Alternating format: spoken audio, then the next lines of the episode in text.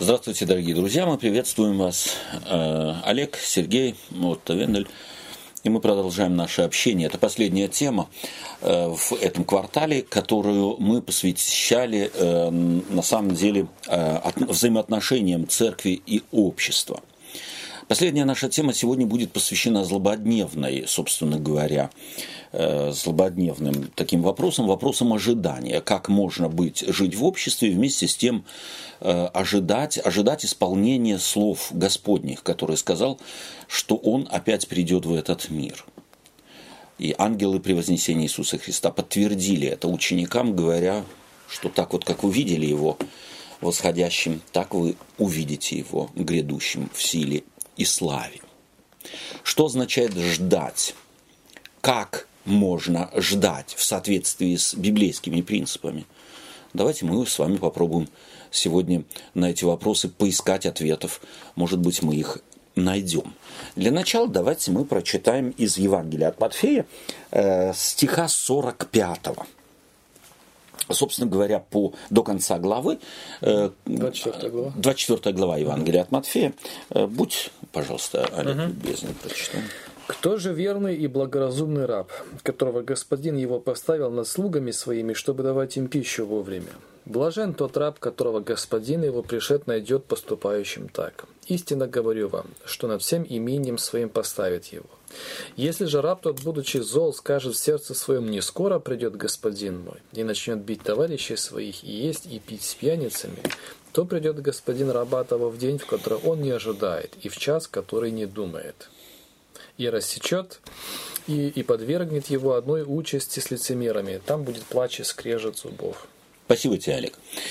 Э, собственно говоря, этими словами заканчивается 24 глава. И, может быть, для такой, ну, как сказать, информации нашим слушателям и, себе напомним, э, что э, в частности, вот в Евангелии, Евангелии от Матфея, текст всего Евангелия, поделенный на главы, в данном случае поделен на главы не очень удачно. Нам всем известно, что на главы поделена, поделен весь текст Евангелия от Матфея не Матфеем, автором Евангелия, а уже, собственно говоря, в 15-16 столетии произошло это деление.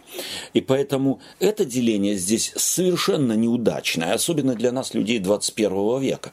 Мы читаем книги следующим образом. Если глава началась, то у нас такое впечатление, что, во всяком случае, внутренняя такая постановка, не впечатление, а внутренняя постановка начинается разворачивать, э, начинается разворачивание темы автором. Заканчивается глава, тема закончена, э, и начинается в следующей главе другая тема. На самом же деле в Евангелии от Матфея глава 24 начинает разворачивать тему и заканчивается э, ответ на вопрос, который поставили ученики в начале Евангелия, в начале 24 главы Евангелия от Матфея, получают они в конце 25 главы. Так что нам весь этот блок нужно рассматривать как одно целое, как единое целое. Чем начинается, каким вопросом начинается Евангелие от Матфея, глава 24, помнишь, брат Сергей? Не помнишь? С какой главы? 24 глава, Нет, чем начинается? Стиха? Сначала. Начало, да. да ты, не, ты, не помнишь, да? О, я думал, у тебя ты наизусть знаешь Библию. Жалко, я тоже не знаю наизусть. Но э, начинается она с вопроса учеников. А. Каков признак твоего пришествия и кончины века? Вот это их вопрос. К сожалению, по сегодняшний день многие, я, так сказать, на вскид скажу, 99% христиан считают, что Иисус Христос именно на этот вопрос ответил. И почему они так считают? Потому что они невнимательно читают текст. А Евангелие от Матфея и сам евангелист Матфей показывает, э, и э, делает упор на слова Иисуса Христа с внутренней подстроченной иронией, что Иисус Христос от этого вопроса однозначно уходит. Да? Давайте мы, может быть, ты э, прочитаешь буквально э, несколько, несколько слов. Э, третий, третий стих 24 главы, будь любезен, прочитай. Когда же сидел он на горе Илионской, то приступили к нему ученики наедине и спросили, «Скажи нам, когда это будет, и какой признак твоего пришествия и кончины века?» Какой признак твоего пришествия кончины века? А ответ Христов какой был? Иисус сказал им в ответ, берегите, чтобы кто не прельстил вас. То есть вот что делает Матфей? Он непосредственно после вопроса учеников ставит предложение, слова Иисуса Христа, которые только, прошу прощения, слепой или глухой э, или вообще нечувствительный человек не может не заметить. Или не заметить может только слепой и глухой. А именно, что ответ Иисуса Христа никак не соответствует поставленному вопросу. Они спрашивают, когда, а он говорит, смотрите, чтобы кто не соблазнил вас, чтобы кто-то вас не прельстил, чтобы вас кто-то не обманул. Если кто-то меня спрашивает о чем-то, или я кого-то спрашиваю о чем-то, а он мне говорит, смотри, чтобы с тобой не приключилось беды, то что такой ответ значит? Что этот вопрос каверзный, можешь попасться на крючок одна возможность, да, что ты можешь... Э, Интересуясь ну, этим вопросом, ты можешь просто не в ту сторону уйти вообще. То есть, если кто-то задает вопрос какой-то, то он ведь этим открывает душу. Правильно же? Да. То есть, вот этот интерес явный, концепт света, да. она может завести в заблуждение человека.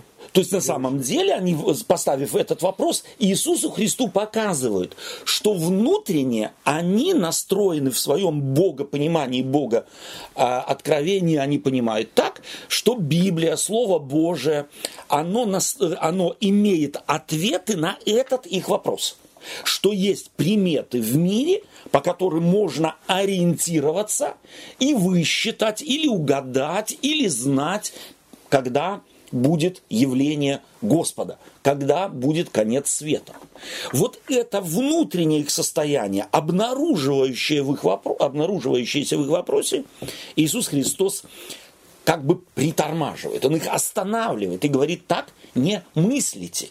Да, причем они ведь на эти грабли уже не раз наступали. Не да? раз наступали, да. и вот последний раз, что они на них наступили, это то, что у них были конкретные приметы, признаки, какой мессия будет. Да. Да? да, да. Вот, и ну, мы зачастую говорим, что типа вот, они должны были бы его угу. узнать, но на самом деле вот то, что о чем пророки писали, ведь когда Христос должен был бы а, а, и обратил их взгляд, вот тогда у них должно все на место было стать, а не они заранее должны знать, Совершенно. какой он будет. Да? Но так как у них уже сидела в голове готовая картинка, да каким должен быть Спаситель, то, несомненно, они даже э, слыша от него какие-то конкретные вот э, доказательства, да, да что я... Доводы. Доводы, да. они их э, отвергли. Да.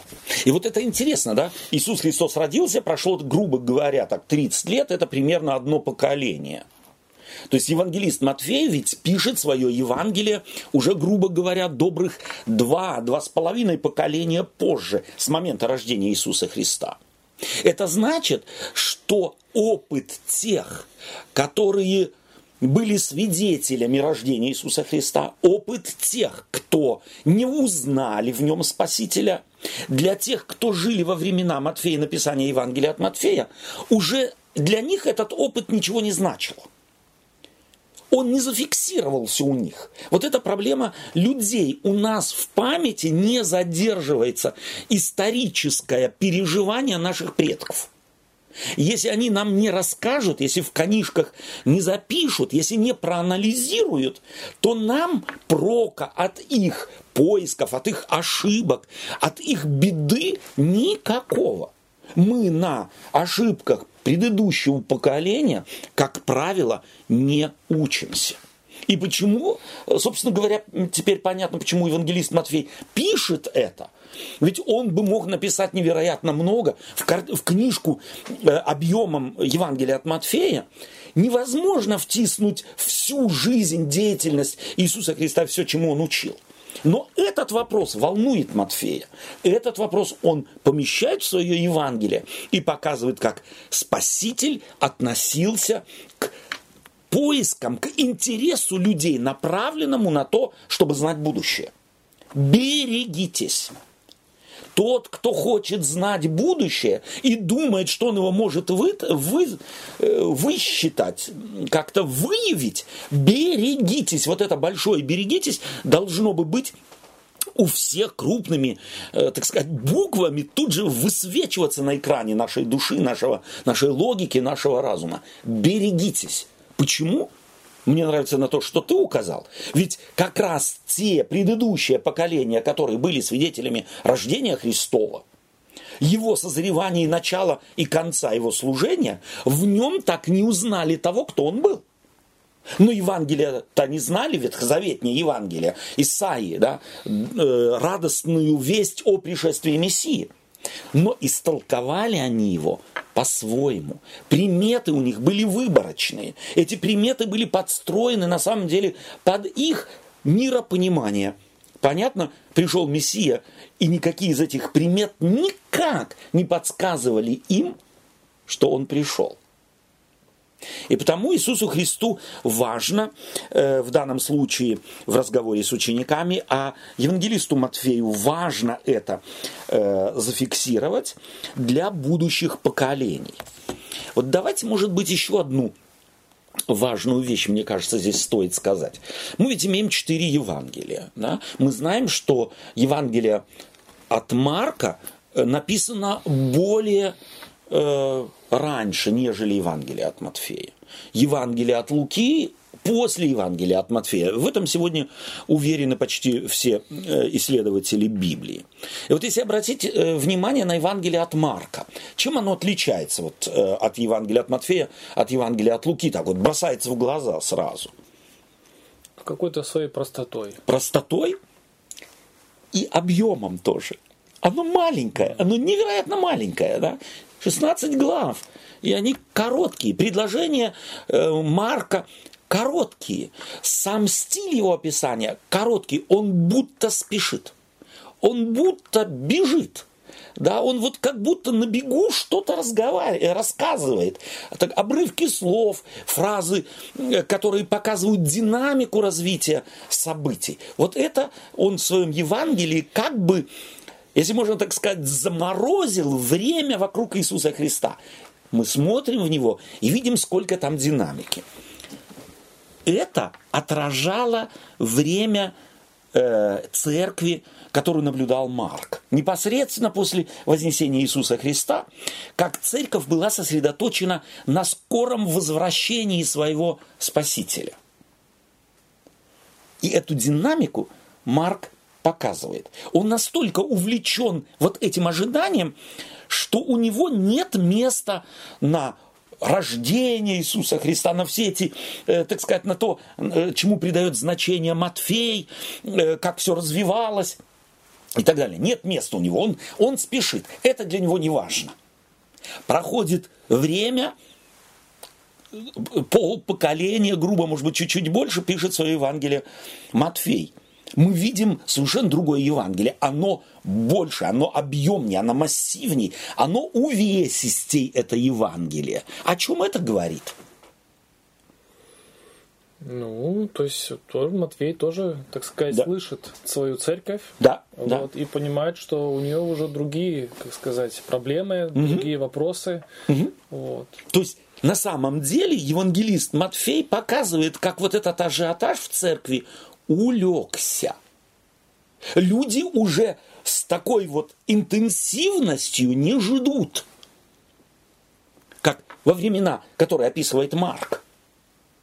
Не ждут явления Иисуса Христа. Их волнуют другие вопросы. Конечно, в церкви еще остались те, которые ждут и начинают, так сказать, подгонять так называемую заснувшую церковь. И евангелист Матфей подчеркивает, что вот как раз та группа, небольшая группа, группа уже постаревших людей, группа людей, которые живут еще вот этим вот «скоро придет Спаситель», «скоро придет Спаситель», и у них есть приметы и так далее, он их удерживает, он их останавливает. Все эти спекуляции насчет скорого вот-вот-вот-вот, чем рассказом того, что Иисус Христос остановил еще своих апостолов э, на вот э, при попытке выпытать у него, если можно так сказать, вот эту тайну, скажи нам когда. И поэтому все то, что Иисус Христос говорит после этого своего предложения, смотрите, чтобы кто не прельстил вас, на самом деле является не ответом на вопрос «когда и что», а напротив, они спрашивают «когда твое пришествие и кончина века». А Иисус Христос в следующих словах, мы предлагаем вникнуть в эти слова читателям нашим и нам дома, э, чтобы экономить время, он употребляет слово. «это начало», но это еще не конец, это его фразы, которые он э, непосредственно в ответ ученикам говорит.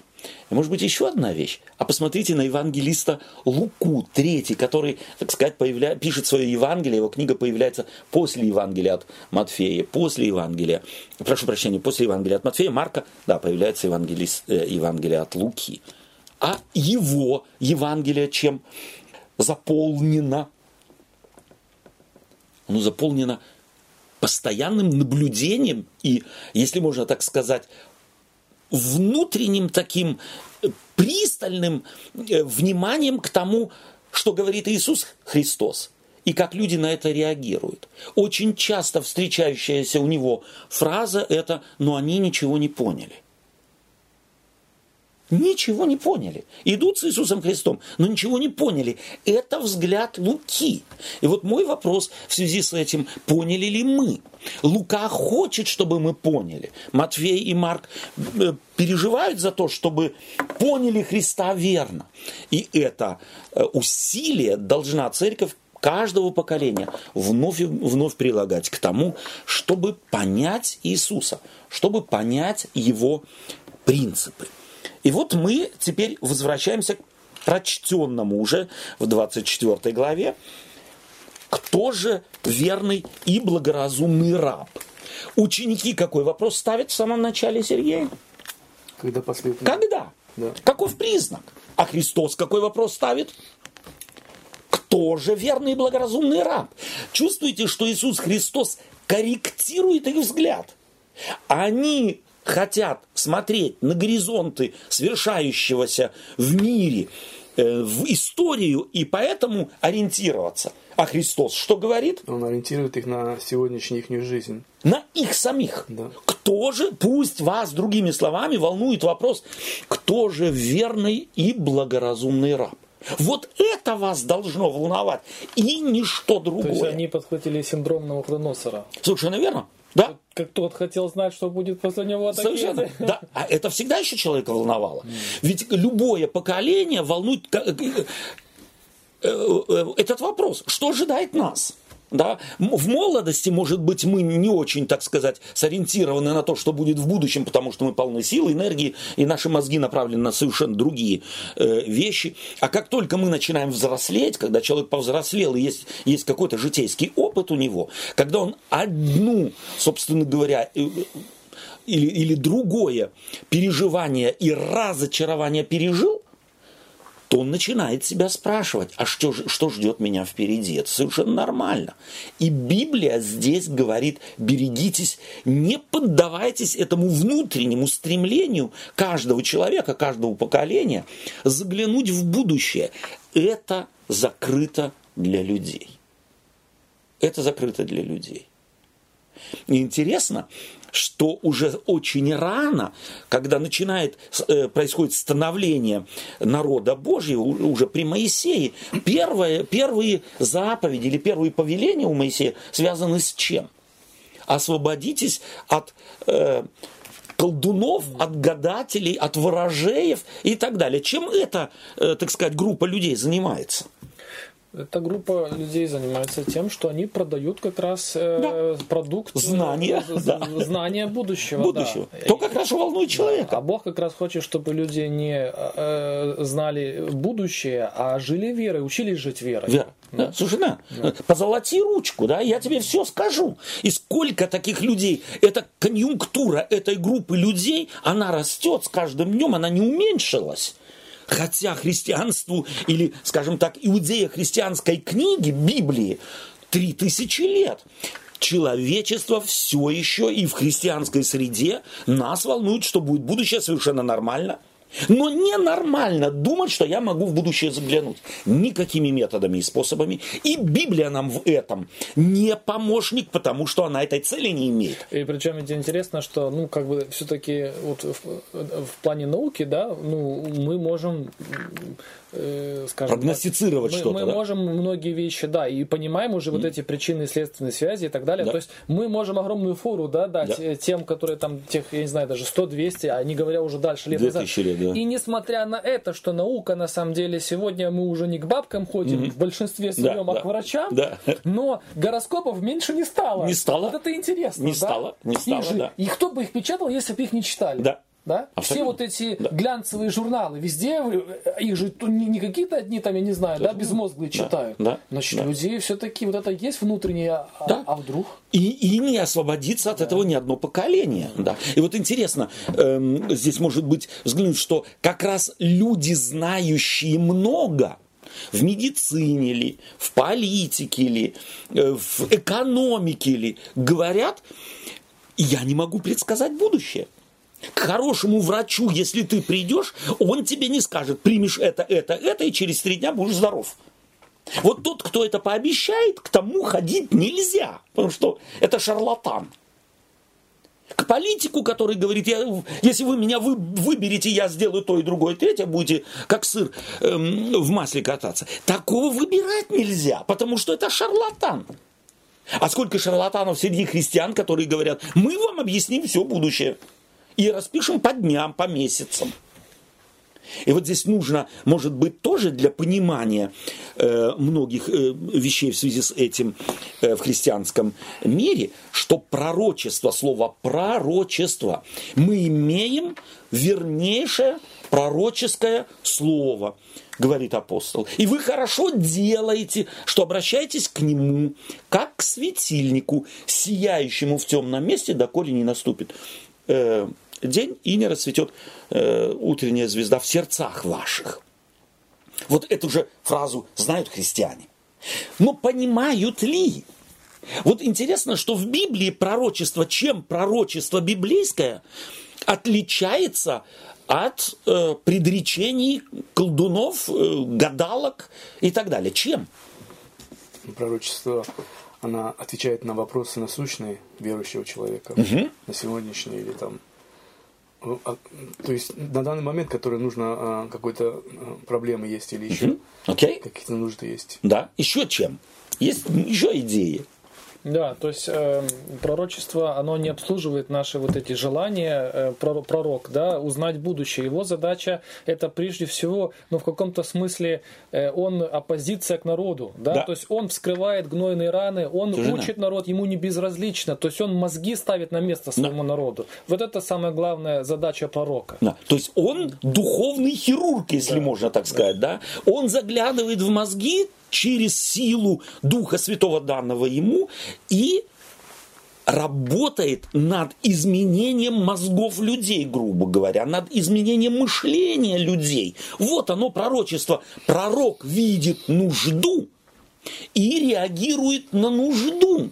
Пророк не сидит дома и не заглядывает в какие-нибудь там, я знаю, жареные, э, э паленые кости или в кофейную гущу и не предрекает. Да, и, кстати, этот образ тоже сейчас мне показался интересный, как светильник в темном месте. Светильник, он только тебе светит под носом. Да. Его не задача просветить там тебе, не знаю, куда. Вот ты сейчас идешь, и он тебе под ногами показывает. Именно так, да. именно так. Вот это, э, хорошо, что ты это подмечаешь, да, то есть как светильнику, сияющему в темном месте, и он тебе, насколько, какой светильник в те времена, когда писал апостол эти слова, мог нам как прожектор э, на два километра вперед э, что-то осветить. Никакой, никакой светильник. То есть на самом деле люди, глядя в будущее ночью, идя со светильником, смотрели во мрак. И вот очень важно, что пророчество в Библии э, и в Иудея библейской культуре рассматривается как оглядывание назад, да, мы уже неоднократно говорили. То есть верующие иудеи, верующие и времен апостолов двигались вперед пятясь. И глядя назад. Вот это был пророческий взор. Пророческий взор, обращенный назад, когда они смотрели, как Бог вел народ в прошлом, и они получали, если можно так сказать, силу на веру, да. на надежду, на то, что Господь и сейчас да. их не оставит. Это и делает Иисус Христос, когда приходит в синагогу, его приглашают, да. он открывает книгу, и он не говорит им, давайте посмотрим, что будет впереди. Да. Он открывает Исаю да. и показывает, что было, было, чтобы они поняли, что есть сейчас. Да. И говорит, вот это сейчас есть. Да. Вот сейчас оно исполнилось. Он не говорит, через 20 лет или через там, 3,5 года будет то, другое, третье, пятое, десятое. То есть пророк, самый великий пророк в лице Иисуса Христа, открывает им древнюю книгу.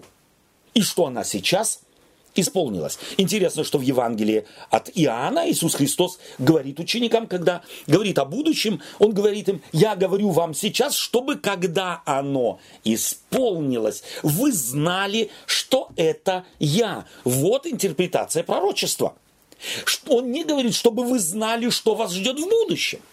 Но когда она исполнится, вы знали, что это я. Я уже говорил вам, что уже, произойдет. Да, произойдет. То есть, что Бог управляет миром. Что не кто-то управляет миром, а они в руках, э, бразды правления мира в руках Божьих. Итак, кто же верный и благоразумный раб? Это тот вопрос, который как гвоздь вбивает Иисус Христос через евангелиста Матфея в историю христианской церкви. Смотрите, вот это важно. Занимайтесь, когда вы читаете Библию, вот это и есть пророческое слово. Пусть этот свет светит в вашу душу. Пусть светит в образ вашего мышления. Пусть его освещает и приводит в порядок. И тут же Иисус Христос рассказывает короткую притчу. Суть ее, это короткая притча, хозяин оставляет за себя начальника из рабов, из слуг, и ему дает задание чтобы он беспокоился о доме, о, так сказать, имении своего э, хозяина и уходит. Вот интересно здесь в этой притче, как мне кажется, хозяин не говорит, я приду через день, через месяц или через год. Никакой даты не напоминает он. То есть все дальнейшие притчи, давайте обратим внимание, умалчивают о времени пришествие э, так сказать, э, жениха, или пришествие господина э, в третьей притче, который раздал таланты своим рабам, нет времени – оно никак, и вот это умалчивание является более громким, нежели любое, э, так сказать, заявление. Хотя рассказывающий притчи больше Данила, больше Исаи, мог, мог бы какие-то и намеки пропустить. Совершенно верно, совершенно да. верно. Угу. Да. И ученикам это запало. Евангелисту Матфею это запало на самом деле, что Иисус Христос никак не играет вот с этой, э, с этим, э, на самом деле, спекуляцией, которая живет в каждом человеке. Ну, ответь нам, ну скажи нам. Иисус Христос молчит. Да. Мог бы для затравки кинуть, что-то чтобы успокоились. Совершенно. Да, да. не делает. Не делает, не да. делает на самом и, деле. И, и вот этот раб тоже, он, если он говорит, допустим, не скоро придет, угу. или наоборот, скоро да. придет, да. то он сам, его интерпретация. Да. То есть э, хозяин ему не сказал, когда придет. Да. Он только сам может э, как бы в своих мозгах фантазировать, когда да. он придет. Угу. И вот это вот не, не скоро придет, это его чисто выдумки. Да. И вот смотрите, Иисус Христос рассказывает три притчи подряд. Вот поэтому нам нельзя останавливаться на 24, на 24 главе, а тут же переходить в 25 главу.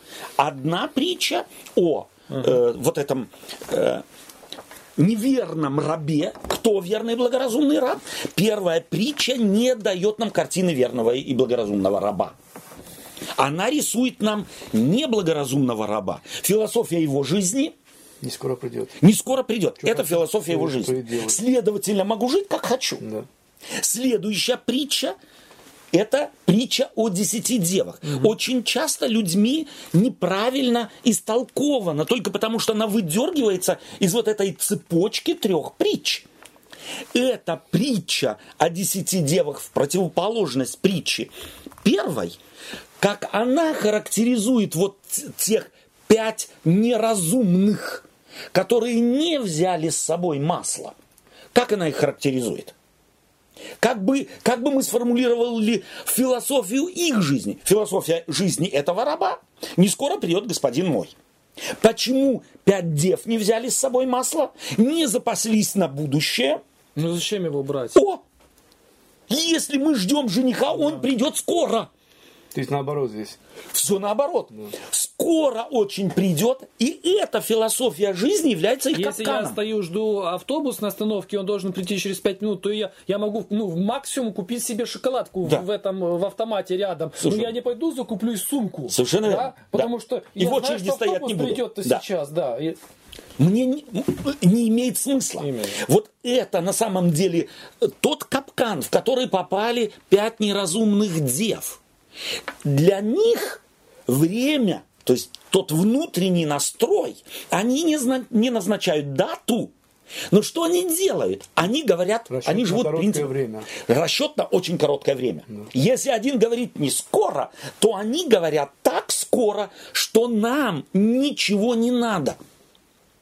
Мы, если чем-то займемся, можем отвлечься. И это будет наша беда. Не скоро. Две группы противопоставлены в церкви. Две группы людей по сегодняшний день живут в церкви. И одни обвиняют других. Да? Это всегда вот род человеческий, любое поколение склонно либо скатиться в одну крайность, либо в другую крайность. Хождение по лезвию ножа невероятно трудно. Вот это есть те узкие врата, о которых говорит Иисус Христос. Входите узкими вратами. Это искать постоянно вот этот средний путь. Не в ту крайность и не в эту крайность. Это совершенно важный, важный момент. Но мне кажется, что в этой притче еще есть важный, важный момент, что э, в самом начале, вот э, не забываем всегда, притча это сконструированная вещь. Иисус Христос рассказывает ее и называет этих десять дев, и говорит, что среди них есть мудрые и есть неразумные, но никак их не обозначает. Почему их можно узнать? Есть мудрые, есть неразумные. Одни взяли масло, другие не взяли. Когда выявляется, кто был мудрый, того, а кто, когда жених пришел? Да? То есть давайте мы вот пассаж этой притчи э, прочитаем. Эм, Тогда подобно будет Царство Небесное. Давайте за- э, заметим. Тогда подобно будет Царство Небесное десяти девам, которые, взявши светильники свои, вышли навстречу жениху. Из них пять было мудрых и пять неразумных. Неразумные, взявши светильники, не взяли с собой масло, а мудрые, мудрые же вместе со светильниками своими взяли масло в сосудах. То есть запаслись чем-то. Настрой их явно на более долгий срок, чем у тех, которые запаса не взяли. Это важно Христу, это важно Матфею отметить. И вот здесь вопрос, э, думаю, важно очень поставить. Представить себе группу христианских, э, христианскую группу церкви какой-то, которая сориентирована на скорое пришествие Иисуса Христа. И если в их среде кто-то начнет говорить, да, перестаньте ажиотаж здесь раскручивать, э, занимайтесь жизнью, занимайтесь бытом, давайте с- э, сориентируемся на, на дольший срок ожидания, нежели вы на, сами настроились. Как к таким будут относиться? На место сразу поставит. На место сразу поставить. То есть это ведь на самом деле такая позиция рискована. Там, где аж- ажиотаж на скорое пришествие Иисуса Христа раскручен, грубо говоря, Да. Потому что это уже давно э, превратилось из, ну как сказать, из э, какой-то данности, да? Ну, Да. То есть это просто данность библейская, что Христос придет в способ манипулирования людьми. Именно так. Да? То есть это вот этот, как он сказать, э, болевой прием, который всегда он действенен. Да. Да, всегда. Особенно если человек искренне верующий, э, еще и недалекий, э, Да. вот, то этот прием всегда сработает. Всегда сработает. Да? Особенно если надо, я не знаю, там, э, участие какое-то Да. личное, Да. финансовое Да. участие, Господь грядет, Любое. спросит Да. и так далее. Да. То есть на этом соусе можно подать все, что хочешь. Совершенно верно. И оно будет глотаться. Да. Оно будет глотаться. Ну, И в чем беда? В чем беда? Вот первое мы видим, да, то есть этот человек э, вообще не был религиозным, собственно говоря, да, вот тот, кто жил, не скоро придет господин мой, в него, у него религия не играла никакой роли фактически. А у второй группы, которые да. говорили, очень скоро придет, нам ничем не надо заниматься, э, они чем отличаются? Это на самом деле фанатизм. Это крайне религиозная фанатизм тактичная позиция в жизни, которая людей буквально, э, если можно так сказать, эм, парализует, что ли. Да, они ни на что не способны. Которые ждут э, скорого, да? Да, которые не запасаются, которые не настроены на то, что, возможно, все будет гораздо дольше, чем мы настроились. Да. И причем э, разочарование может быть на самом деле огромнейшее. Невероятно. То есть люди могут выпасть э, из жизни, из, жизни, из, да. от Бога отойти, да, от, из да, веры, да. да, да. Э, и вот давайте посмотрим на, на вот этот, э, на этот нюанс, как мне кажется, важный. Кто из этих двух групп по притче это понятно, mm-hmm. но чисто э, так вот практически рискует больше рискует. Те, кто, э, э, кто сбалансированно говорят, ну, слушай, на всякий случай, придет скоро, ну, нам не помешает и запас. А если он не придет скоро, жених, то запас нам как раз поможет. Кто рискует разочароваться? И мы по притче видим, что те, кто не запаслись, они рисковали невероятным, но этот риск им был непонятен. Они были слепы э, в том, чтобы понять эту, эту, эту важную вещь. Если я настроен на что-то скорое, и это настолько занимает меня, что я неподвижным становлюсь, да. не открытым. Э, но эта притча, знаете, она у меня вызывает ассоциации с вот э, притчей всем нам известной под названием «Притча о блудном сыне». Угу. Вот, э, потому что э, на самом деле эта притча, как мы, вы уже сейчас подметили, выдумана, и угу. она в реальности так не может быть. Ну, совершенно. Вот то же самое здесь вот не угу. может быть, потому что действительно мудрые те, кто не взяли ничего. Да. Ну вот чисто так, кто на свадьбу берет, это что за свадьба? Да. Это, во-первых, ты возьми, так ты же и проявляешь неуважение какое-то, ты за кого держишь там жениха. Да. Да? да. Вот, поэтому э, эта притча-то ведь на самом деле Христос ее так делает, чтобы она, ну где-то вот так в головах взорвалась, угу. да, угу. спровоцировала вопросы. Угу. Ты что да. такое рассказываешь да. да? Да. И ведь на самом деле те, кто не запаслись, как ты только что сказал, они ведь на самом деле себе сами кажутся невероятно мудрыми. Ну, духовно да, мудрыми. Да, да, да. Это, собственно говоря, вот такая отсылка на кого в этой, в этой притче? На учеников, на горе спрашивавших, каков признак твоего пришествия и кончины века. Они мудрый вопрос задают. По их человеческому религиозному представлению это очень мудрый То есть вопрос. мы не интересуемся какими-то вот серыми буднями. Совершенно мы верно. глубокие вещи хотим понять. Да. Да. да. Духовные вещи, да. которые помогли бы церкви, которые помогли бы нам. Мы бы тут, так сказать, мобилизовали, мобилизовали бы церковь. Да, да. да, силы какие-то, мало ли финансы какие-то, да, организовались бы. Но Иисус Христос показывает, что вот то, что, и это когда-то позже сформулирует апостол Павел, что мудро в глазах человеческих является безумием в глазах Божьих а то, что кажется безумием в глазах человеческих. И это позиция. Это не философия, это не образ жизни, это не, не техника, не просвещение, ничего. Вот это безумие, о котором мы говорим. Безумие – это внутренняя позиция. Тогда, когда я забываю, что я по сравнению с Богом даже не муха-однодневка – я не могу заглянуть в будущее. И любые вещи, связанные с прогнозами, нам осталось мало, являются глупостью.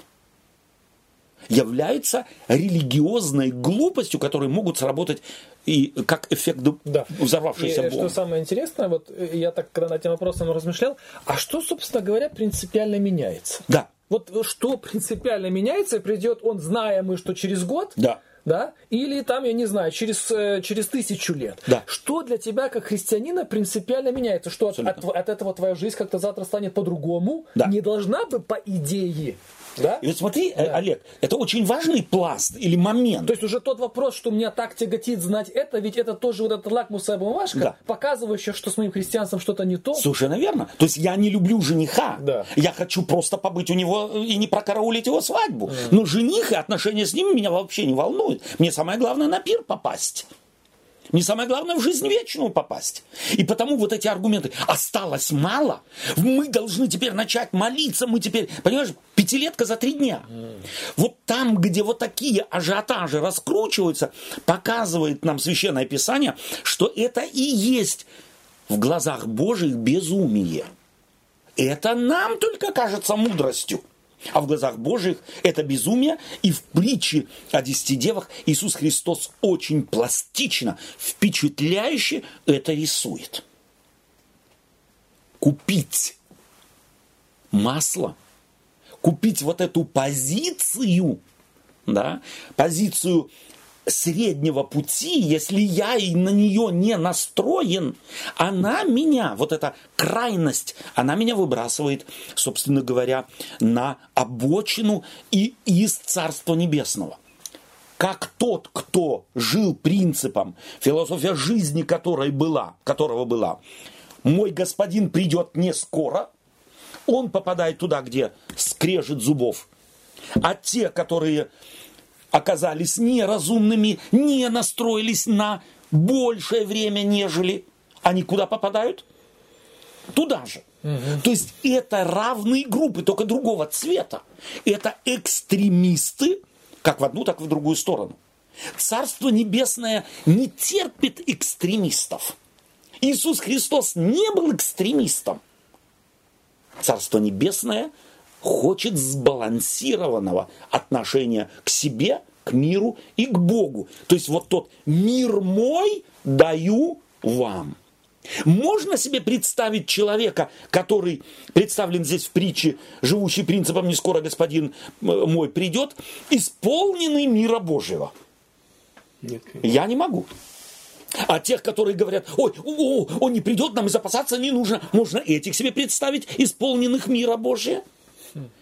Я больше могу себе представить с большей вероятностью как раз тех, кто говорят, ну, запасемся маслом. Они запасаются, потому что у них нет ажиотажа. У них нет беготни внутренней вот этой. Они как раз и встречают жениха. И недовольно этой пластической притчи Иисус Христос рассказывает следующую важную притчу. Это притча, известная у христиан, притча о талантах. Эм, Давайте мы э, прочитаем эту притчу с 14 стиха. Олег, можно я тебя Да. попрошу? И, ибо он поступ- поступит как человек, который, отправляясь в чужую страну, призвал рабов своих и поручил им имение свое. И одному дал он пять талантов, другому два, иному один, э, каждому по его, э, э, по его силе, и тотчас отправился. Получивший пять талантов пошел, употребил их в дело и приобрел другие пять талантов. Точно так же и получивший два таланта приобрел другие два. Получивший же один талант пошел и закопал его в землю, и скрыл серебро господина своего. По долгом времени приходит господин рабов тех и требует от них отчета. Спасибо. Давай здесь остановимся. Как заканчивается, какими словами заканчивается притча о десяти делах, известная как притча о десяти делах? Ну, как он там задержался? Итак, бодрствуйте, А, бодрствуйте, да? ага. потому что не знаете, вот посмотрите, ни дня, ни часа, в который придет Сын Человеческий. Какой был вопрос у учеников? Когда? Когда и какие признаки? Не знаете ни дня, ни часа. И вот эта фраза «ни дня, ни часа» – это этимологически ки- такая формулировка, указывающая на то, э, то есть то, то, что мы сегодня сказали бы, ты будущего не знаешь. Ни дня, ни часа, это значит, ты не можешь рассчитать ничего в, в плане будущего. И потом рассказывает он похожую очень притчу, но интересно, лежащую в рамках бизнеса. То есть, что делает э, господин с, со своими рабами? Он им дает бога- богатство, собственно говоря, свое. Он дает им серебро. Одному пять, другому два, иному один. Стартовый капитал. Стартовый капитал. Интересно, что вот это, э, это известно всем, в общем-то, в целом, что вот это деление на 5, 2 и 1 вовсе не означает, э, если можно так сказать, выделение одного перед другим. Тому, кому дал пять, тот был лучше, а два, а третий был хуже. Но на самом деле, э, потому что и один талант – это невероятная сумма, которую никто никогда заработать э, не мог бы, вот, так, так сказать, честным трудом, не получи он в наследство чего-то от своих предков. А, то есть э, Иисус Христос это делает для того, чтобы э, ну, разнообразить притчу. И показывать, показать, что люди одарены разными вещами.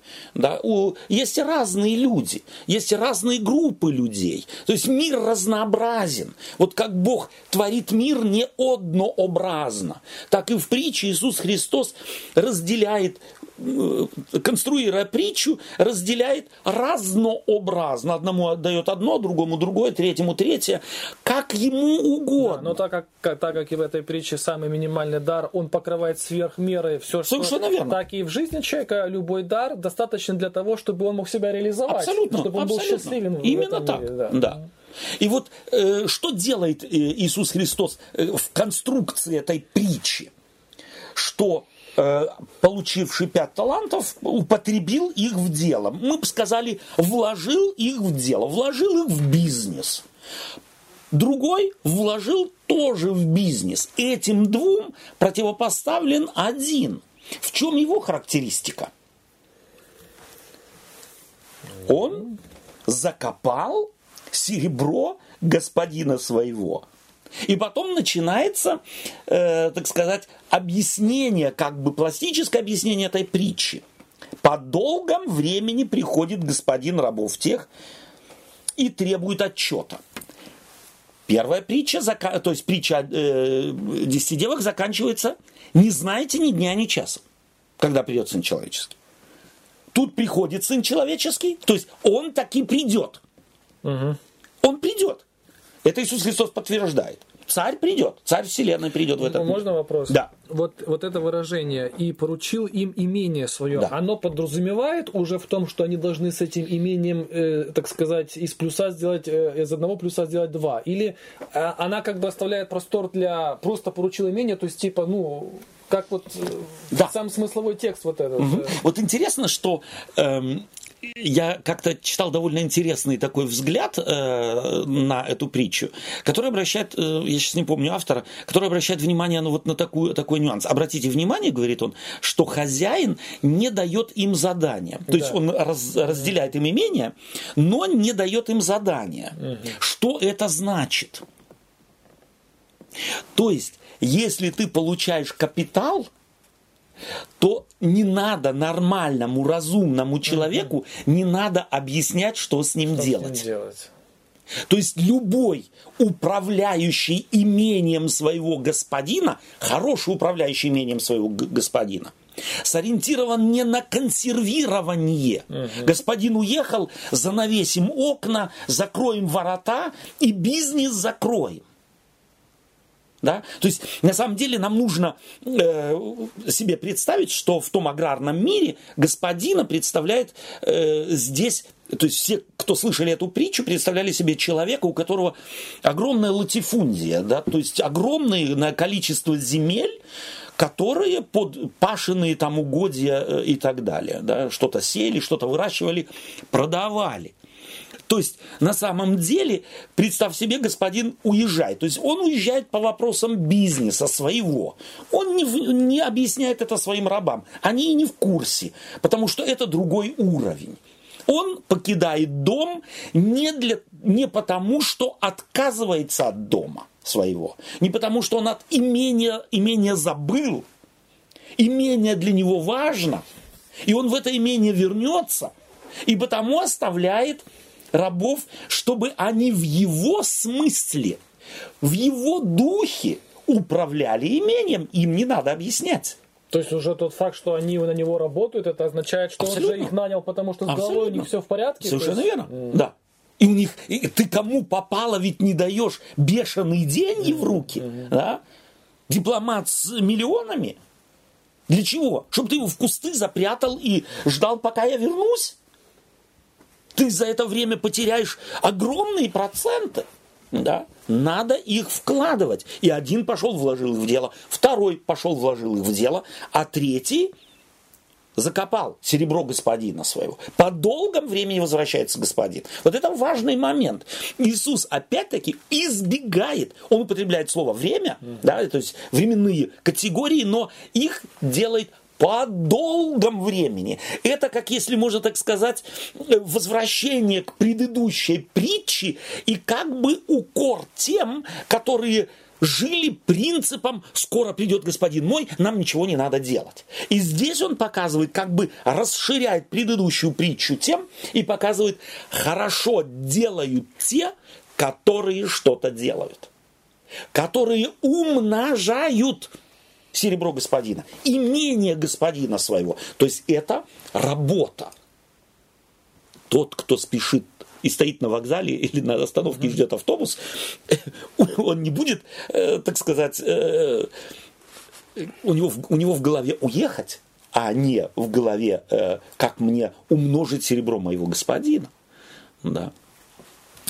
То есть господин возвращается. У него диалог со своими, так сказать, со своими рабами по долгом времени приходит господин рабов тех и требует у них отчета. Получивший пять талантов приходит, приносит другие пять талантов. Получивший два таланта, известные нюансы, детали, приносит другие два таланта. То есть стопроцентное умножение. Уже само это о чем говорит? Что притчу Иисус Христос конструирует так, что говорит о из пяти сделано еще пять, из двух сделано еще два. То есть эти были прилежны. Стопроцентный успех не падает с неба. Это значит концентрация на чем? На времени, когда придет господин, или на бизнесе. Можно увеличить свой капитал в 100, на 100%, в 100%, не концентрируясь на нем. Можно, но это очень редко происходит. Это чудо. Это чудо. 11 тысяч лет. Ну, ну да. может, не в тысячу, но, но там говорят, что выиграют кто-то в эту лотерею. Но ну, да, учитывая, да. сколько в нее играет и сколько выигрывает, вот это именно. точно чудо. Это чудо. Да. То есть, и теперь главное здесь, вот фокус, если можно так сказать, Иисус Христос наводит на кого? В притче на последнего. Да? На последнего раба. пошел, э, подошел и получивший, 24 стих, один талант. И вот эти слова здесь нужно, просто их нужно выучить наизусть, их нужно знать, их нужно прочувствовать. Пришел получивший один талант и сказал, господин, я знал тебя, ты человек жестокий, жнешь, где не сеял, и собираешь, где не рассыпал. И, убоявшись, пошел и скрыл талант твой в земле, вот тебе твое. То есть вот этот диалог э, с господином этого третьего раба, он что раскрывает? Свое отношение к, Свое отношение к господину. Господину у него добрые отношения, доверительные отношения господину. Это, собственно говоря, ведь это вот, ну, мне кажется, образ Иуды. Угу, вот, угу. вот он, тот, который с ним ходил, с ним ел, с ним спал, работал на него. И думал. Но, да, но внутри у да, него вот какое да, отношение да, было да, к своему да, э, господину. Да. Я знаю все, все лучше. Да. Я его научу. Mm. Я, так сказать, спасу его. Я ему подыграю. Да? Вот такое представление. То есть я умнее господина. Либо еще этому можно ведь, э, это характеристика тех, кто спрашивает, каков признак твоего пришествия и кончины века. Угу. Это раб какой? Который не ждет. Господин же сказал ему в ответ, лукавый раб и ленивый. На нашем языке хитрый раб. Плюс еще ленивый. То есть те, кто спрашивает, когда придет, постоянно смотрят на часы, собираются на пенсию, постоянно подсчитывают, когда же уже есть, эта да. пахота кончится. То есть вместо того, чтобы идти пахать, они лучше лишний раз пойдут молитвенный кружок замутят и думают это великим э, Что-то благочестием. Что-то да? наподобие, да, вот это религиозный, да, так да, сказать, да. ажиотаж. Mm. То есть на самом деле он, отношение этого третьего раба не блестящие по отношению к своему господину. И вот эти отсутствующие доверительные, глубокие отношения к господину отражаются чем? Страх. Страхом. А страх ведет к чему? К страховке самого себя. Вот все, кто смотрят на горизонт, когда же придет, они страхуют себя. Им не интересен бизнес своего господина. Им не интересна церковь, им не интересна жизнь. Они страхуют самих себя. Тот, кто смотрит на горизонты, это, собственно говоря, ответ ведь своим апостолам дает Иисус Христос, который говорят, какой признак твоего пришествия и кончины века. Смотрите, чтобы кто не прельстил вас. Смотрите, чтобы в вашу душу не вкрались вот такие, э, такое состояние лени, и нечестия. Вот этого, э, как здесь Иисус Христос... Э, да, а оно же потом и вскроется. Я, рано или поздно. Мы жизнь за тебя положим. Да. И вот они же э, все это испытали. Вот, Совершенно верно. А ведь до этого уже это и Христос этой притчей показал. Абсолютно. Вы сами о себе переживаете. Именно так. Вы-то Именно думаете, так. что вы переживаете обо, обо мне, и о моем царстве, да. а фактически вами управляет религиозный эгоизм. У этого человека религиозный эгоизм. Ему главное, чтобы его господин не имел к нему претензий. А первые два, те, которые умножили на 100%, вместо имевшихся пяти еще пять, э, и вместо двух еще два принесли, их беспокоило вообще вот то, э, а как будет относиться? Страх. Если бы им, ими руководил, они что сделали бы? Ну, так бы, как и тот сделали. Как в, в матрас бы засунули, и все. Нам самое главное дать господину его, чтобы ни цента не потерять. Вот мы, когда это ему положим на стол, мы скажем, а что ты хочешь от нас? Мы что, тебе вернули? У нас долгов нет больше с тобой. Такие люди беспокоятся о себе, а не о деле господина. Не о его бизнесе речь идет, и не о его имении речь идет у них. У них, у таких людей, речь идет о них самих. И здесь мы видим, э, как Иисус Христос это пластически и на самом деле гениально подчеркивает. И потому говорит, если, если я, вот э, стих 27, прочитай, Олег, 27 стих. Угу. «Посему надлежало тебе отдать серебро мое торгующим, и я пришед, получил бы мое с прибылью». О, о чем беспокоится господин? Как он хочет, чтобы думали его слуги? Да, чтобы дело мое развивалось. Развивалось. Чтобы они сидели дома и гадали, когда придет господин, и подогнали все свои балансы. Там, где кто-то ожидает и смотрит, когда же придет какая-то комиссия, когда придет шеф, чтобы балансы, так сказать, подогнать. Это честные люди. Чувствуете, что делает Иисус Христос? Он показывает, это нечестно. Потому он и говорит лукавый. Тебе не важно, тебе ты сделаешь все ради себя. Ты баланс подгонишь. Ты сговоришься с кем угодно. Ты взятки будешь давать. Самое главное, чтобы ты передо мной стоял в хорошем свете. Мое дело тебя не волнует. Все, кто гадают, когда придет Христос, какова, когда кончина века, еще плюс с советами, нужно же баночками запастись, них, гречкой для них, запастись, нужна макаронами. дата, когда приедет ревизор. Совершенно верно. Да. Чтобы бухгалтерию в порядок привести успеть. Олег, кого волнует, какую бухгалтерию волнует, когда приедет ревизор? Ну, понятно. Что Ленивую и хитрую. хитрую да. А те, кто чисто работает, их пришествие ревизора не волнует, они заняты бухгалтерией. И потому и могут честно и чисто работать, потому что не заняты временем прихода ревизора. Ну, да. Вот, собственно, гениальность, гениальность этих притч. В чем же суть ожидания?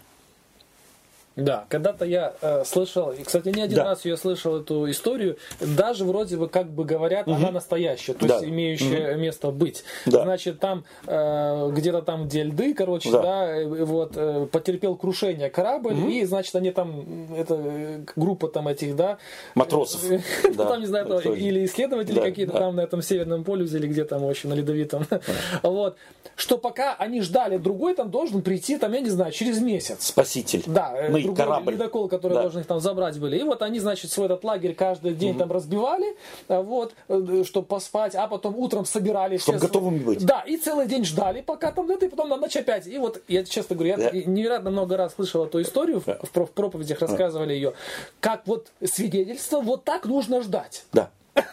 И- и- но это же как раз вот и есть, окей, возможно, для той ситуации это и не самый Но худший это вариант. никак не отражает Никак, совершенно никак. позицию христианина. Совершенно никак. То есть это на самом деле уродливая пародия, история на, на то- Абсолютно, на то, что рассказывает Иисус Да, Христос. Да, да.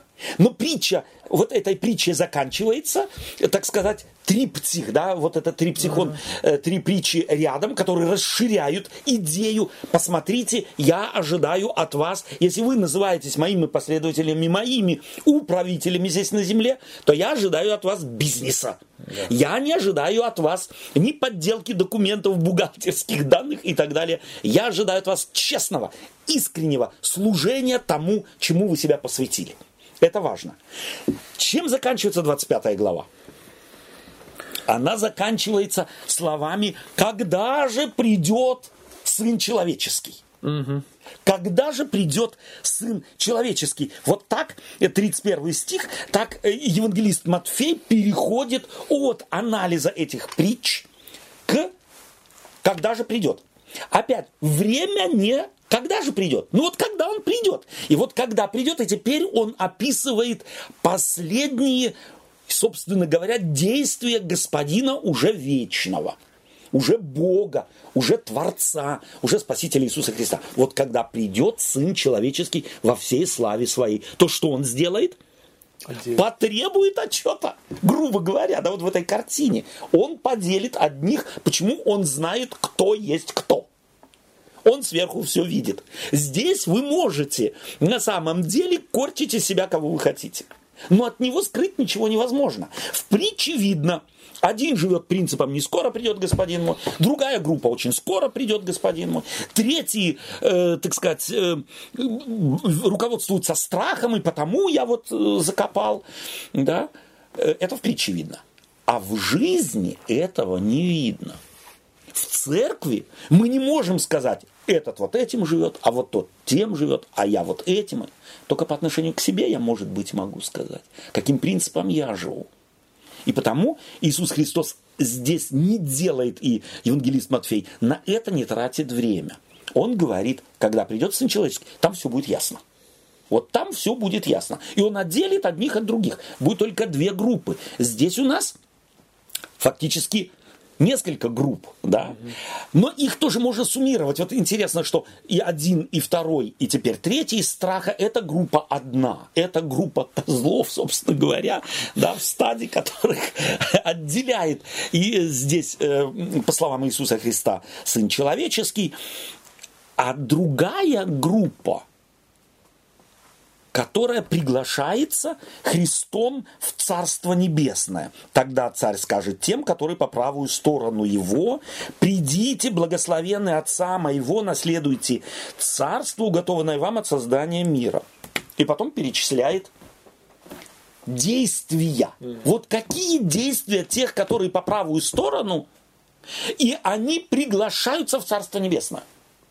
Да, мне это, если можно э, Да. продолжить аналогию вашу Да. с бухгалтером, вот Да. если эта бухгалтерия работает, вот шеф э, им такие дал как зарплату, которую только мечтать можно. Да. то есть они добросовестно выполняют свою работу. И вот тут представим, что при- приезжает шеф и э, там собирает какое-то собрание, и вдруг ни с того ни с сего назначает им какие-то вообще баснословные бонусы и говорит, вот за вашу особенную работу. Они на него глаза таращат и говорят, стоп, За какую такую особенную работу? Да, то есть да, мы делаем да. то, что всегда делали. То есть за что ты особенно нас отмечаешь? Совершенно верно. Мы и так всем довольны. Да. да. То есть вот это удивление, потому что это показано совершенно другой э, тип людей. Именно. Да, совершенно э, другого склада ума. То есть для них Царствие Небесное это не, не какая-то бумажка, которую нужно подогнать, это сама жизнь, сама Да. суть жизни Да. их. Да? То есть они настолько серьезно относятся к этому. У них нет даже намека на то, что можно где-то э, что-то э, подтасовать, что где-то можно что-то э, где-то обойти. Да, сократить что-то, короткий путь. Вот что тут такого? Вот очень многие же христиане, когда мы вот об этих вещах говорим в узком кругу, а что тут плохого? Если говорим, скоро придет Господь. Вот что плохого? Очень много плохого.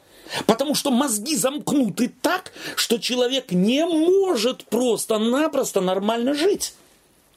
У него замкнуто все исключительно на религиозных ценностях, а не на человеческом Да, характере. Именно поэтому э, это же, этот прием на самом деле в истории использовался и по сегодня используется, когда э, правительство той или другой страны хочет, э, Мобилизовать, да? хочет Да. проблемы внутренние затушевать. А, вот так, вот так, да. То нужно что сделать? Мобили- Мобилизовать свое общество. Э, У, э, у нас, у нас враги, у нас Да. враги. Где? Враг там, враг здесь. Да, то есть вот это ожидание, что Да. должно что-то плохое Да. случиться. И это церкви работает. точно так это работает. работает. То же самое и в церкви. Да. И вот это есть плохое. Это абсолютно. Да. Это есть то плохое. Почему? Потому что оно делает человека неспособным. Оно его парализует. Он боится всего. Он тени боится, такой человек. Точно так же, как этот господин, э, то есть, прошу прощения, этот раб, который один талант закопал, он однозначно в притче Христос форму вкладывает ему в уста вот эти слова. И я убоялся. Он, наверное, А потом- наверное, молился каждый вечер, слава богу, что мне хотя бы только один талант дал. Совершенно дал бы мне пять, я вообще со страху бы, да. это- Чтоб я с ним сделал, и как бы я его сохранил. Да. То есть ожидание это не, не образ клушки, Да. которая что-то хочет. Это не обла- образ консервы. Мне нужно куда-то что-то спрятать и законсервировать. И потому консерватизм, вот тот глупый консерватизм на лозунги реагирующие или выдающие лозунги, нам нужно назад, и нам нужно сохранить то, вот что есть, это и продемонстрировано Христом вот этим одним последним э, рабом, получившим один талант. Он не может умножать. Тот, кто зовет назад, тот не может умножать. Тот, кто руководствуется страхом, тот будет подделывать документы, грубо говоря. Тот будет заниматься постоянно самоанализом, где я чего-то сделал, и будет стараться всех надуть. Это путь к фарисейству. Да, и это вообще это философия, вот э, э, Господь очень, особенно вот в Ветхом Завете мы знаем вот эти торговли, да, что Да. Он всегда и говорит, вы будете успешны, благополучны, прежде всего, что э, торговля, да, это э, то состояние, когда общество строит мосты, да. а не стены Совершенно- возводит, совершенно а ожидание вот это каких-то событий, Да. это как раз вот этот модус, где нужно стены воздвигнуть, Да. да, защититься. И мосты разрушить. И мосты разрушить, и мосты да. разрушить. То есть, на самом деле, вот эти два э, э, раба, которые получили 5 и 2 таланта, это те, которые наводят мосты, это те, которые наводят связи, это те, которые работают, а не в страхе сидят и э, пусть это лучше не приходит, тот и контактов э, ни с кем мы не заводим. Им противопоставлены вот тем которых Иисус здесь говорит, войдите в царство Отца моего. Интересно, давайте посмотрим, два, две минутки, может быть, всего-навсего лишь, э, характеризует их Иисус Христос какими атрибутами. Чем они отличаются или чем характерен их образ жизни? Кого? Вот тех, которым он приглашает в Царство Небесное. Войдите, благословенные его э, а- Отца. э, в- Ну, т- Тем, что они этот, э, эм, как уже Олег Благословенный Отца моего, наследуйте Царство, прошу прощения, уготованное вам от создания мира. И потом, да. Но если конкретно вот этих вот людей, да, Да. То, то они ту работу выполняли как, э, как обычное дело. Да. То есть они не, не делали из этого какое-то там сверху это самое. Не выделяли из своей И, жизни. и да, и включая то, что Сергей э, говорит, Интересно, что в этой в, в, в словах Иисуса Христа показано, как у них тонко вообще вот Христос идентифицируется Да. с миром, в котором он живет. Потому что говорит, вы мне дали. Да. У них нет такого, что вот я там, Да. а здесь вот другая Да. жизнь. Да. Да. Да. Вы мне дали. То есть они преломили Царство Небесное в жизнь, в которой они Совершенно жили. Да. Они видели нужды мира, Да, они видели нужды общества. И вот это и есть тот бизнес христианина. Я как-то в силу моих талантов, в силу данных мне Богом, сил, финансов, времени, я знаю чего, мозгов, я реагирую на нужды мира. Голодным, э, холодным, неодетым, э, попавшим в сложные ситуации, больным и так далее. То есть этими э, это ведь список не законченный, не завершенный. Он просто рисует, чем заняты люди, действующие, живущие в мире в соответствии с планом своего господина. Это люди, заняты утолением жажды. Это люди, занятые бедами этого мира. Они не смотрят в Царство Небесное. И Царство Небесное застигает их где? Вот там, в их бизнесе. Там, в их бизнесе. Они в этот день, когда приходит Сын Человеческий, не стоят на горе, одетые в белое и э, причесанные, и побритые. Мы сегодня встречаем Господина. Господин застигает их врасплох, как любой хороший ревизор, который взяток не берет, застигает всегда любую бухгалтерию врасплох. Вот именно. Как и вор приходит, когда знает, когда никого нет. Совершенно верно. Или предполагает, когда его не ждут. Да. Таким образом, э, Иисус Христос рисует свою церковь. Вот это моя церковь. Вот это те, которых, которые э, соответствуют какому вопросу в начале он э, поставил в начале этих притч. Кто же верный и благоразумный раб? Он заканчивает тремя рабами и переходит сын человеческий. То есть вот то, что сделал в первый и второй раб, как бы светом освещает вот ту группу, которую он приглашает в Царство Небесное, водите благословенное Отца моего и наследуйте землю. И это благо, богоугодный раб. Это раб по сердцу господина. Ему противопоставлен какой раб? Не по сердцу, который... Не по сердцу. Чем он характерен? И вот посмотрите, вот это вообще, это только может, на самом деле, позволить в церкви, позволить может себе Христос. Я думаю, что любого проповедника, любого э, пророка, если бы он так противопоставил бы две группы, его просто съели бы на месте. Вот посмотрите, что говорит Иисус Христос в седьмой главе. Э, не всякий, говорящий мне Господи, Господи, войдет в Царство Небесное. Та же тема но исполняющий волю Отца Моего Небесного. Вот когда христиане читают эти слова, то они под волей Отца Моего Небесного в большинстве что подразумевают? Ждать. Религиозные какие-то действия. Ну, да, да, дела какие-то религиозные. Да, религиозные дела. Э, соблюдающие волю Отца Моего Небесного. Из притч мы знаем воля, воля Господина в чем? Жить. Жить в этом мире, реагировать на нужды мира, а не осуждать мир, ругать мир, какой он плохой, и убегать из мира. Напротив, идти в мир. Какова воля господина? Она отражена вот в этих притчах. Трудись, смотри, делай, а не сиди вот это как пощечина апостолам, которые такие вот умные спрашивают, а, а мы ж, мы, ж, мы ж правильно думаем, да? скажи нам признаки твоего пришествия и кончины века. Иисус Христос вот этим, которых Он приглашает в 25 главе в Царство Небесное противопоставляет. Многие скажут мне в тот день, Господи, Господи, не от Твоего ли имени мы пророчествовали. Вот здесь это же ирония. Не от Твоего ли имени мы бесов изгоняли? Не Твоим ли именем многие чудеса творили? И тогда объявлю им, я никогда не знал вас, отойдите от меня, делающие беззаконие вот ту другую религиозную группу. В другом э, месте э, евангелист говорит, не на твоих ли улицах мы это делали, да. А Христос отправляет их, отправляет их и принимает тех, которые спроси учеников, они бы сказали, вот эти правильные, а те, ну, там религии не видно.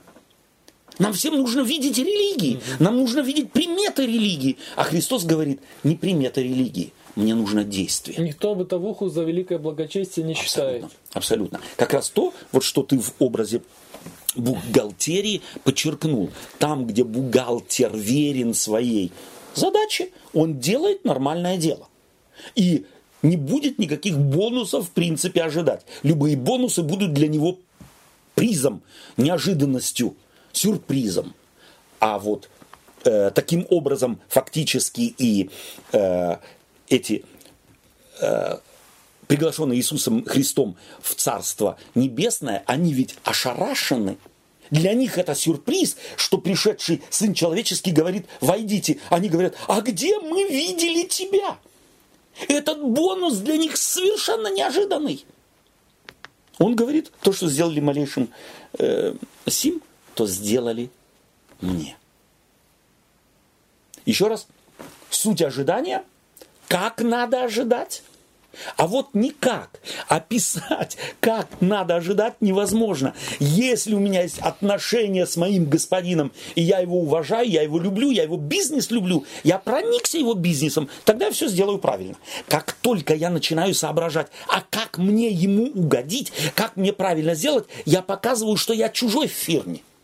Я не понял его духа, я не свой. Я тогда невольно начну страховать себя. Меня будет интересовать только я и моя зарплата, а не интересы господина. Вообще в каком-то смысле, ну, например, не совсем, но другого как бы mm-hmm. нету. Э, отношение к пришествию должно быть где-то как вот отношение к смерти. Да. Она придет тогда, когда ты ее не ждешь. Но она по-любому придет. Но как да. ты будешь на этом только зацикливаться, ты всю, всю жизнь испортишь. Совершенно верно. Да? Ты, и это, ты умрешь. Ты, проп... гораздо раньше Ты умрешь. пропустишь жизнь, да. Да, да. ожидая да. дня, так сказать, да. своей кончины. Да. Да. Да. Спасибо вам за общение. Спасибо вам. Что берем с собой? Какие критерии берем с собой? Не знаю, мне понравился этот, этот пример с бухгалтером, наверное. Mm-hmm. Okay. Часто упоминаю сегодня. Mm-hmm. Но он так наглядно для меня показывает, как, допустим, вести себя так, если можно сказать, да. человека.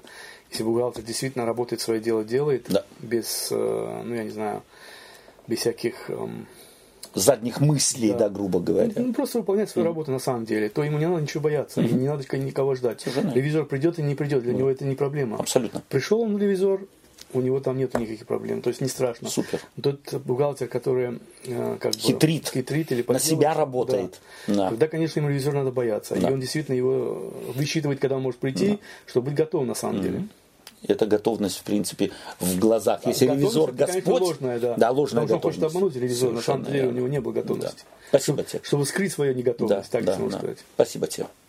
Олег, есть у тебя да. какая-то мысль? Я думаю, что вот всем нам, кто еще это не сделал, кто не покаялся, нужно угу. покаяться вот на самом деле за то нагнетание угу. вот этого негатива угу. в отношении пришествия Иисуса Христа. Потому что мы очень часто любим в своих э, евангелизационных программах, угу. проповедях говорить, больше всего это э, жизни уносит война. Угу. Я бы сказал так, что не меньше жизней, пусть может не физических, но угу. духовных, уносит вот этот, вот этот э, негативизм, да, вот этот, который мы нагнетаем тем, угу. что скоро-скоро пришествия Христа и таким образом загоняем людей вот в это состояние бездействия mm. какого-то, да, ожидания пассивного, mm. где нет ни радости, ничего, только вот mm. это. Поэтому э, я предлагаю и желаю mm-hmm. прежде всего самому себе на самом деле э, освободиться, освободиться от, этих, да? от этого таких, и да. э, ощутить радость вот на да. самом деле от того, что от спасения Господь да. совсем не этого mm. от нас э, ожидает, ожидает, совсем не этого. Mm.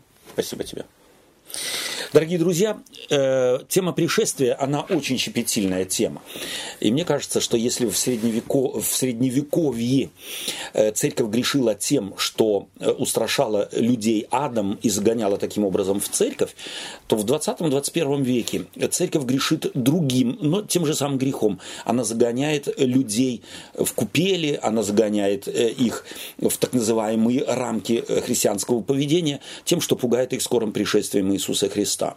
Ни то, ни другое не является Духом Божиим. Давайте мы будем строить отношения и вести людей э, к отношениям с Иисусом Христом. И таким образом действительно себя подготовим и их подготовим к пришествию. И нас тогда вообще не будет день пришествия и час пришествия волновать. Мы будем знать, что Господин придет, мы будем этому радоваться и из этой радости будем жить в этом мире, помогая окружающим нас в мире людям. Всего вам доброго и до следующего раза. Мы приглашаем вас на следующие наши беседы, которые будут посвящены совершенно замечательной, изумительной книге Библии, книге Иова. Я буду рад с вами общаться, и мы тоже. До свидания.